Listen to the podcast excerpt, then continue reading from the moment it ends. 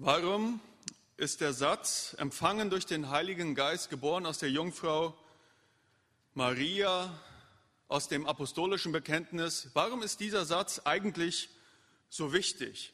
Ich meine, gerade im Satz vorher, wir haben ja eben das Bekenntnis gehört, heißt es ja, und wir glauben an Jesus Christus, seinen eingeborenen Sohn, unseren Herrn.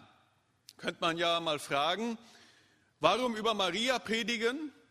Wenn wir auch über Jesus predigen könnten? Wäre das nicht viel wichtiger?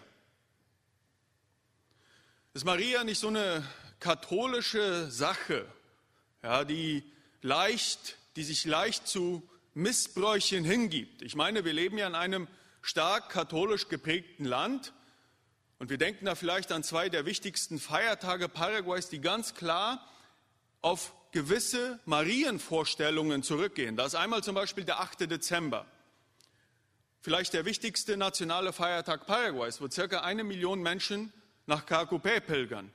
Am 8. Dezember feiert die katholische Kirche die unbefleckte Empfängnis Marias. Was heißt das? Dass Maria nämlich ab dem ersten Moment ihrer Existenz im Leib ihrer Mutter Anna, nach der Tradition heißt Marias Mutter Anna, ohne Sünde war, dass Gott sie vor der Sünde bewahrt hat und dass sie folglich ein sündloses Leben geführt hat. Das feiern wir am 8. Dezember. Und das bringt uns gleich zum nächsten wichtigen Feiertag, den 15. August. Am 15. August feiern, feiert die katholische Kirche weltweit dass Maria in Leib und Seele in den Himmel aufgenommen wurde. Denn wenn sie ohne Sünde gelebt hat, wie es, das, wie es die erste große Lehre sagt, dann kann es ja auch nicht so gewesen sein, dass sie einfach im Grab verfault ist wie jeder andere stinknormale sterbliche Mensch. Da muss doch auch am Ende was Besonderes passiert sein. Also hat Gott sie in den Himmel mit Leib und Seele aufgenommen und ihr Leib verfaulte nicht im Grab. Und deshalb überrascht es ja auch nicht, als am 15. August 1537 Asunción den Namen Asunción kriegte, damals gegründet von Juan de Salazar y Espinosa. Der ganze Stadtname von Asunción lautet ja La muy noble y leal ciudad de Nuestra Señora Santa María de la Asunción. Wir leben also in einer Stadt, die das ganze runde Jahr hindurch der Himmelfahrt Marias gedenkt. Ist das nicht schön? Viele von uns äh, werden vielleicht denken, Moment mal, das ist doch alles unbiblischer Aberglaube. Mit dieser katholischen Soße möchte ich nichts zu tun haben. Und ich kann das verstehen, wenn wir so eine, so eine intuitive Abneigung gegenüber Maria verspüren. Ja, ich meine, da, da wird ja auch viel Missbrauch mit dieser Gestalt getrieben. Aber ich glaube, dass diese Abneigung auch ein Problem ist, denn Maria ist schließlich und endlich auch in der Bibel. Und wenn wir nicht über Maria nachdenken, dann verlieren wir sehr viel an geistlichem Inhalt, an geistlichem Wachstum. Maria ist nämlich eine unheimlich wichtige Gestalt. Warum sage ich das? Ich denke, wir können erstens mit Maria lernen, oder besser zu verstehen, wer Jesus selber ist. Das können wir anhand von Maria lernen. Zweitens, ich denke, dass Maria uns auch helfen kann, das Evangelium besser zu verstehen. Und drittens, ich denke, dass Maria uns helfen kann, bessere Jünger und Jüngerinnen Jesu zu sein. Und einleitend möchte ich diese schöne Weihnachtsgeschichte also jetzt lesen. Jetzt Anfang August, Lukas 1, die Verse 26 bis 38. Lukas 1, 26 bis 38. Und da heißt es so, Elisabeth war im sechsten Monat schwanger, als Gott den Engel Gabriel nach Nazareth schickte, einer Stadt in Galiläa. Dort sollte er eine junge Frau namens Maria aufsuchen. Sie war noch unberührt und mit Josef, einem Nachkommen von König David, verlobt. Der Engel kam zu ihr und sagte, Sei gegrüßt, Maria. Der Herr ist mit dir. Er hat dich, dich unter allen Frauen auserwählt. Maria erschrak über die Worte des Engels und fragte sich, was dieser Gruß bedeuten könnte. Hab keine Angst, Maria, redete der Engel weiter. Gott hat dich zu etwas Besonderem auserwählt. Du wirst schwanger werden und einen Sohn zur Welt bringen. Jesus soll er heißen. Er wird mächtig sein und man wird ihn Sohn des Höchsten nennen. Gott der Herr wird ihm die Königsherrschaft seines Stammvaters David übergeben und er wird die Nachkommen von Jakob für immer regieren. Seine Herrschaft wird niemals, niemals enden. Wie soll das geschehen? fragte Maria den Engel. Ich habe ja noch nie mit einem Mann geschlafen. Der Engel antwortete ihr, der Heilige Geist wird über dich kommen und die Kraft des Höchsten wird sich an dir zeigen. Damals war Maria wahrscheinlich 12, 13 oder 14 Jahre alt. Sie war ein Teenie-Mädchen, nur eine kleine Zwischenbemerkung. Darum wird dieses Kind auch heilig sein und Sohn Gottes genannt werden. Selbst Elisabeth, deine Verwandte, von der man sagt, dass sie keine Kinder bekommen kann, ist jetzt im sechsten Monat schwanger. Sie wird in ihrem hohen Alter einen Sohn zur Welt bringen. Gott hat es ihr zugesagt und was Gott sagt, das geschieht. Und Maria antwortete, ich will mich dem Herrn ganz, ganz zur Verfügung stellen. Alles soll so geschehen, wie du es mir gesagt hast. Und darauf verließ sie der Engel. Maria kann uns also helfen, besser zu verstehen, wer Jesus ist. Und ich springe gleich mal zu den Versen 31 bis 33 und 35. Da spricht der Engel über das Kind, das in Marias Leib heranwachsen soll. Und der Engel überschüttet dieses Kind mit Hoheitstiteln. Er sagt zum Beispiel Dinge, Jesus soll Sohn des Höchsten genannt werden. Ihm wird die Königsherrschaft seines Vaters David übergeben werden. Heilig soll er sein und Gottes Sohn genannt werden. Ja, also für die Juden damals waren diese Hoheitstitel nichts Neues. Sie kannten die ja schon aus dem Alten Testament. Sie rechneten damit, dass irgendwann ein Befreier zu Israel kommen würde, ein Messias. Und dieser Befreier, dieser Messias, der würde sie von der Unterdrückung fremder Völker befreien und er würde in Israel ein Reich aufrichten, wo Recht und Gerechtigkeit herrschen würden. Aber wir merken, dass in diesen Titeln schon etwas mehr steckt als nur ein menschlicher Messias. Marias Sohn sollte auf Ewigkeit regieren und der Heilige Geist selber sollte Marias Sohn in Marias Leib ohne einen menschlichen Vater hervorbringen.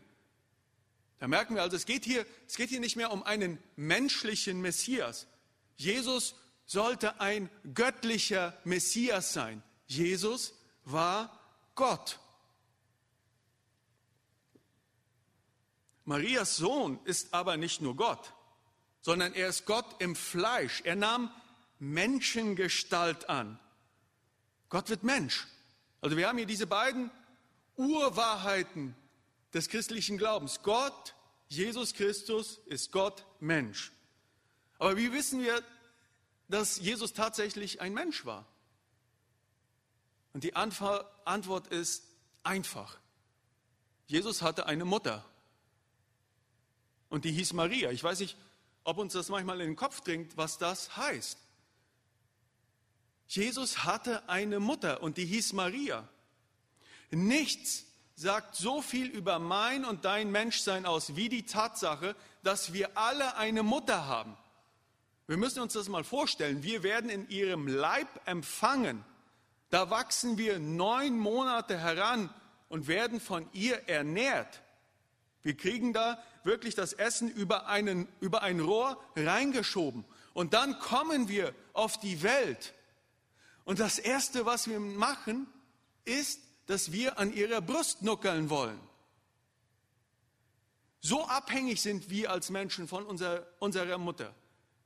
Und das war bei Jesus genauso. Wir müssen uns das mal wirklich so vorstellen. Jesus hat in die Windel gemacht und Maria hat ihn sauber gemacht. Und ich hoffe, Josef auch manchmal. Nichts sagt so viel aus über unser Menschsein wie die Tatsache, dass wir von unserer Mutter abhängig sind. Und das trifft auf Jesus zu. Und das sehen wir in dieser Geschichte auf so wunderbare Art und Weise. Jesus ist wahrer Gott und wahrer Mensch. Werden ja vielleicht einige sagen, na und, das muss mich ja nicht interessieren. Ich habe einen einfachen Glauben. Ich möchte die Sache nicht allzu kompliziert haben. Sowieso alles Theologengebabbel interessiert mich nicht weiter. Warum ist das jetzt so wichtig für uns, für jeden Christen, zu wissen, dass Jesus wahrer Gott und wahrer Mensch ist? Wenn Jesus nicht wahrer Gott gewesen wäre, dann wäre am Kreuz von Golgatha vielleicht ein interessanter Mensch gestorben, vielleicht ein Prophet, vielleicht ein Held. Aber da wäre nur ein Mensch am Kreuz von Golgatha gestorben, nichts weiter. Und ein Mensch kann nicht das grundlegende Problem, die Sünde, die zwischen mir und Gott steht, lösen, die Verwerfung, meine Verlorenheit. Das kann kein Mensch für den anderen dieses Problem lösen können uns das nur einmal vorstellen. Stellt euch vor, auf der Straße liegt ein kleines Kind und da kommt ein LKW herangerast. Und ich stehe daneben, sehe das und ich werfe mich auf die Straße und schiebe das Kind auf den Bürgersteig. Und danach überfährt mich der LKW. Und ich sterbe. Da würden wahrscheinlich viele Leute sagen, wow, das war eine heldenhafte Tat. Du hast wirklich das Leben dieses Kindes gerettet. Ja, das habe ich vielleicht. Aber ich habe ein paar Sachen auch nicht. Ich konnte nicht das grundlegende Problem dieses Kindes lösen, nämlich seine Schuld vor Gott. Und mein Tod konnte schon gar nicht, nicht nur das Problem dieses Kindes, sondern das Problem aller Menschen, konnte dieser auch sehr heldenhafte Tod nicht lösen. Erst als Gott selber herabkam zu uns und die ganze menschliche Verdorbenheit auf sich nahm, konnte der Riss zwischen Gott und Mensch geheilt werden. Erst dann. Wenn Jesus nur ein Mensch gewesen wäre, wäre das nicht möglich gewesen. Wenn Jesus nur Gott, wenn Jesus nur Mensch gewesen wäre. Und was, warum ist es auch so wichtig, dass Jesus Mensch ist?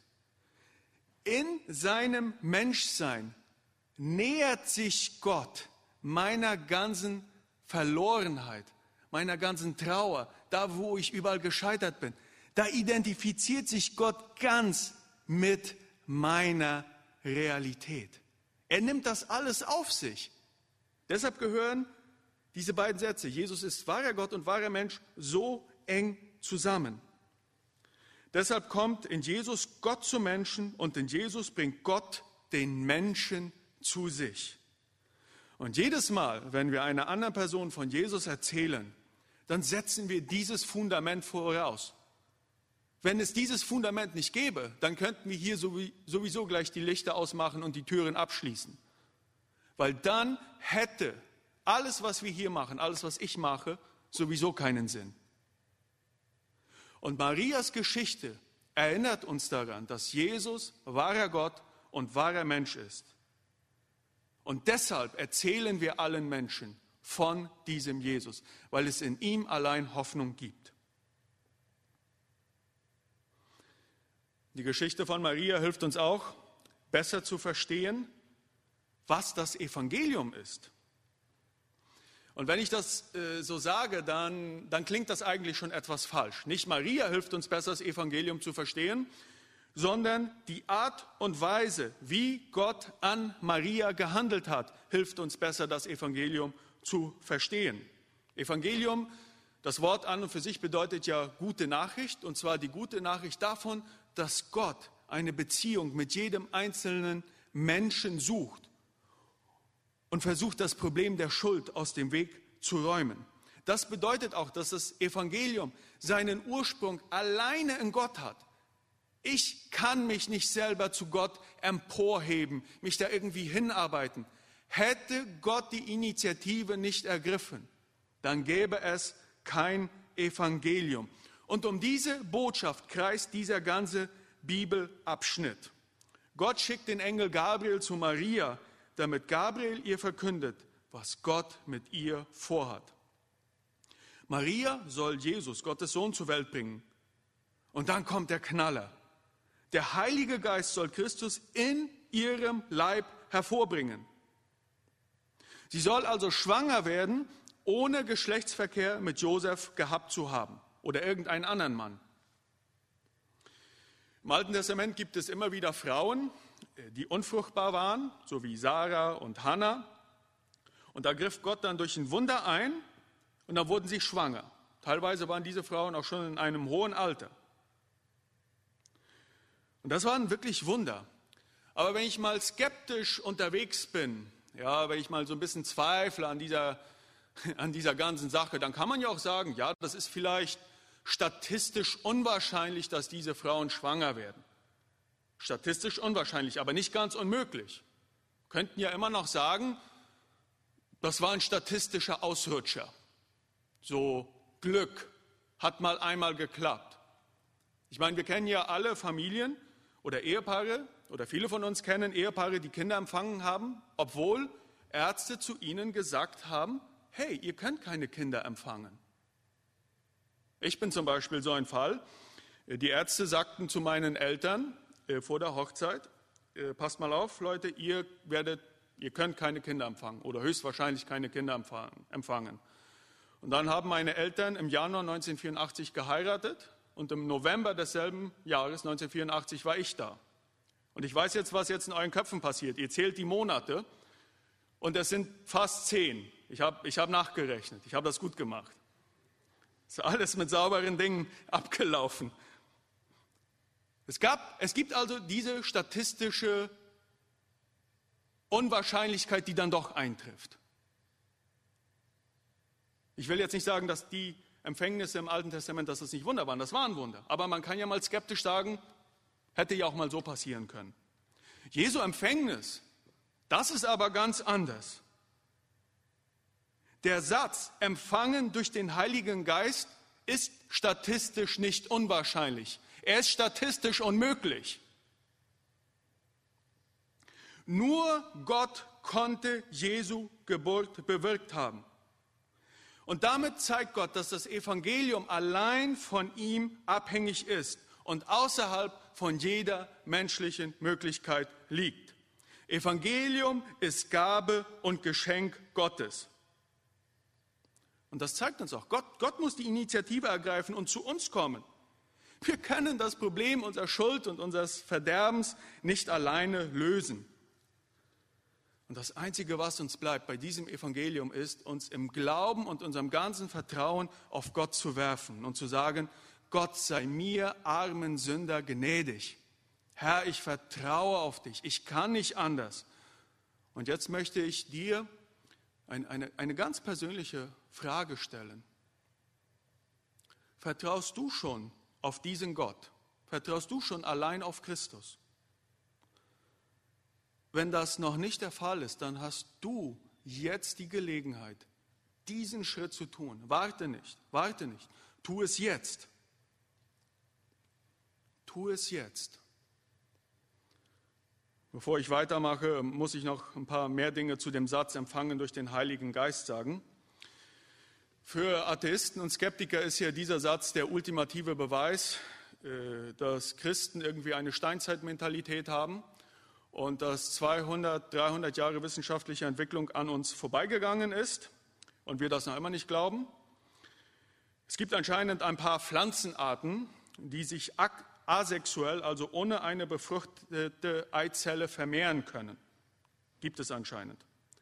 Bei allen anderen Lebewesen und vor allem bei uns Menschen kann nur die Verschmelzung einer männlichen Samenzelle mit einer weiblichen Eizelle Nachkommen hervorbringen. Und dann sagen die Kritiker, also wenn Maria tatsächlich schwanger wurde, dann kann das nicht vom Heiligen Geist sein. Die hat mit irgendeinem Mann geschlafen.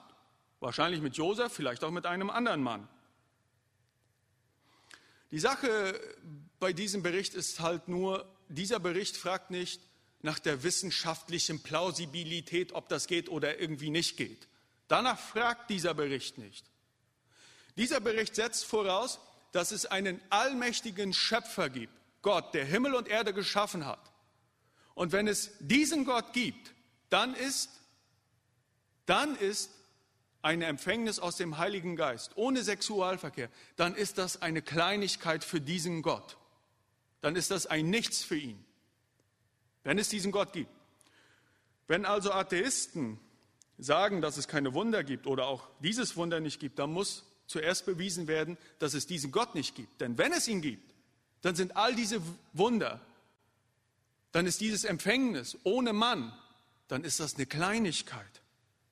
Dann ist das eine absolute Kleinigkeit. Dann gibt es auch andere, äh, die sagen, dass die Christen der damaligen Zeit, also die ersten Christen, die glaubten, die glaubten an allen möglichen Unfug. Ja, die lebten ja in einer Zeit von Märchen, von Mythen, von Fabeln. Ja, du konntest denen irgendwas erzählen und die würden das sofort glauben. Die, die lebten in so einer märchenhaften Welt. Aber wenn wir genau hinschauen, dann trifft das hier auch nicht so zu. Ich meine, die Menschen damals kannten vielleicht nicht ein Bild von Eierstöcken. Also wenn man in die Arztpraxis von einem Gynäkologen geht, dann sieht man das da so schön, die Bilder von Eierstöcken. Das kannten die damals vielleicht nicht. Aber die wussten auch schon, dass für ein Kind Mann und Frau gebraucht wurden.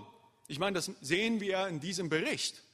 Das sehen wir in diesem Bericht. Maria fragt den Engel ganz erstaunt, so, ich soll schwanger werden, aber ich schlafe ja mit niemandem. Wie soll denn das gehen? Und wenn wir da noch den Bericht von Matthäus 1 daneben legen, dann war ja ganz klar, dass die Menschen wussten, von wo Kinder kamen. Weil Josef sagt, meine Verlobte Maria ist schwanger, ich habe nicht mit ihr geschlafen, also muss es wohl der Nachbar gewesen sein. Deshalb will ich sie jetzt verlassen. Erstaunlich ist ja auch, dass dieser Bericht im Lukasevangelium steht. Und wir wissen, oder manche von uns wissen, dass Lukas war ein Arzt. Und ein Arzt auch damals wusste, von wo die Babys kommen und was passieren musste, damit ein Baby im Bauch einer Frau wächst. Also das, das trifft es auch nicht ganz, diese Kritik. Dann kommt ein weiteres beliebtes Argument, äh, dass die Christen damals diese Geschichte von heidnischen Göttermythen abgeschrieben hätten. Ja, es gibt, äh, es gibt viele Geschichten in der heidnischen Umwelt, wo eine, ein Held, eine besondere Person aus der Einigung eines Gottes mit einer menschlich sterblichen Frau entsteht. Es gibt viele Geschichten und die Christen wollten ihrem Helden Jesus auch eine besondere Ursprungsgeschichte geben, also schauten sie bei diesen Geschichten ab und passten das auf Jesu Verhältnisse an. Es gibt zum Beispiel Legenden, dass der starke Herkules, dass das soll der Sohn des Gottes Zeus mit der menschlichen Frau Alkmena gewesen sein. Äh, auch Kaiser Augustus, Plato oder die ägyptischen Könige oder Pharaone waren oft das Resultat von göttlich-menschlichen Sexualvereinigungen. Das Problem ist nur, wenn wir diese Geschichte lesen, da merken wir, dass diese Geschichte nicht die mindeste Ähnlichkeit hat. Nicht die mindeste Ähnlichkeit mit diesen Geschichten. In diesen Geschichten kam es oft zu, in den heidnischen Geschichten kam es oft zu Wüstenorgien. Und da kam die Gottheit tatsächlich herunter und hatte Sexualverkehr mit der Frau. Und wenn wir dann diesen Bericht lesen, dann merken wir, da ist nichts davon. Da ist nichts davon. Es ist eine sexuell von der Perspektive reine Geschichte. Und am ehesten erinnern wir uns in dieser Geschichte an die Schöpfung des Universums aus 1. Mose 1, wo Gott durch seinen Geist alles schuf, aus dem Nichts. Also, und es wäre ja auch komisch gewesen, wenn die ersten Christen, die ja den heidnischen Götzendienst so ablehnten, wenn sie gerade da geschaut hätten, um Jesus eine Ursprungsgeschichte zu verleihen. Empfangen aus dem Heiligen Geist bedeutet etwas ganz anderes. Gott allein bewirkt die Erlösung und kommt zum Menschen. Das ist das Evangelium. Das ist frohe Botschaft und darauf können wir vertrauen. Marias Geschichte zeigt uns auch gut, was, wie wir das Evangelium verstehen können und was es heißt, aufgrund dieses Evangeliums Jünger und Jüngerinnen Jesu zu sein. Und wie ich das erst schon sagte, Maria war damals irgendwo zwischen 12 und 14 Jahre alt. Man weiß das, daher, dass die Juden der damaligen Zeit ihre Mädchen in der Zeit verlobten, in dem Alter. Und Maria war ja verlobt. Daher können wir annehmen, dass sie ein junges Teenie-Mädchen war. wir müssen auch verstehen, dass sie zwar mit Josef verlobt war, aber noch nicht mit ihm zusammenwohnte. Folglich war ihre Schwangerschaft, muss das wohl ein großer Sexskandal gewesen sein, in dem Dorf, wo sie wohnte. Ich kann mir nur vorstellen, was die Nachbarn damals alles gesprochen haben. Und was die Familie gesagt hat, ihr Vater. Ein paar Verse weiter, in Vers 48, beschreibt Maria sich dann noch als eine geringe und unbedeutende Frau. Maria gehörte also zu den Leuten, zu den armen Leuten. Sie gehörte zu den Leuten, auf die man herabblickte, die man niedertrampelte. Eben dieses Mädchen erwählt Gott, damit es Jesus auf die Welt bringt. Und was antwortet dieses unbedeutende Mädchen? Vers 38. Ich will mich dem Herrn ganz, ganz zur Verfügung stellen. Dieser Satz umfasst den tiefsten Sinn von dem, was es heißt, im Alltag Gott nachzufolgen, was es heißt, Jünger und Jüngerinnen Jesu zu sein. Und wir sehen das überall heute.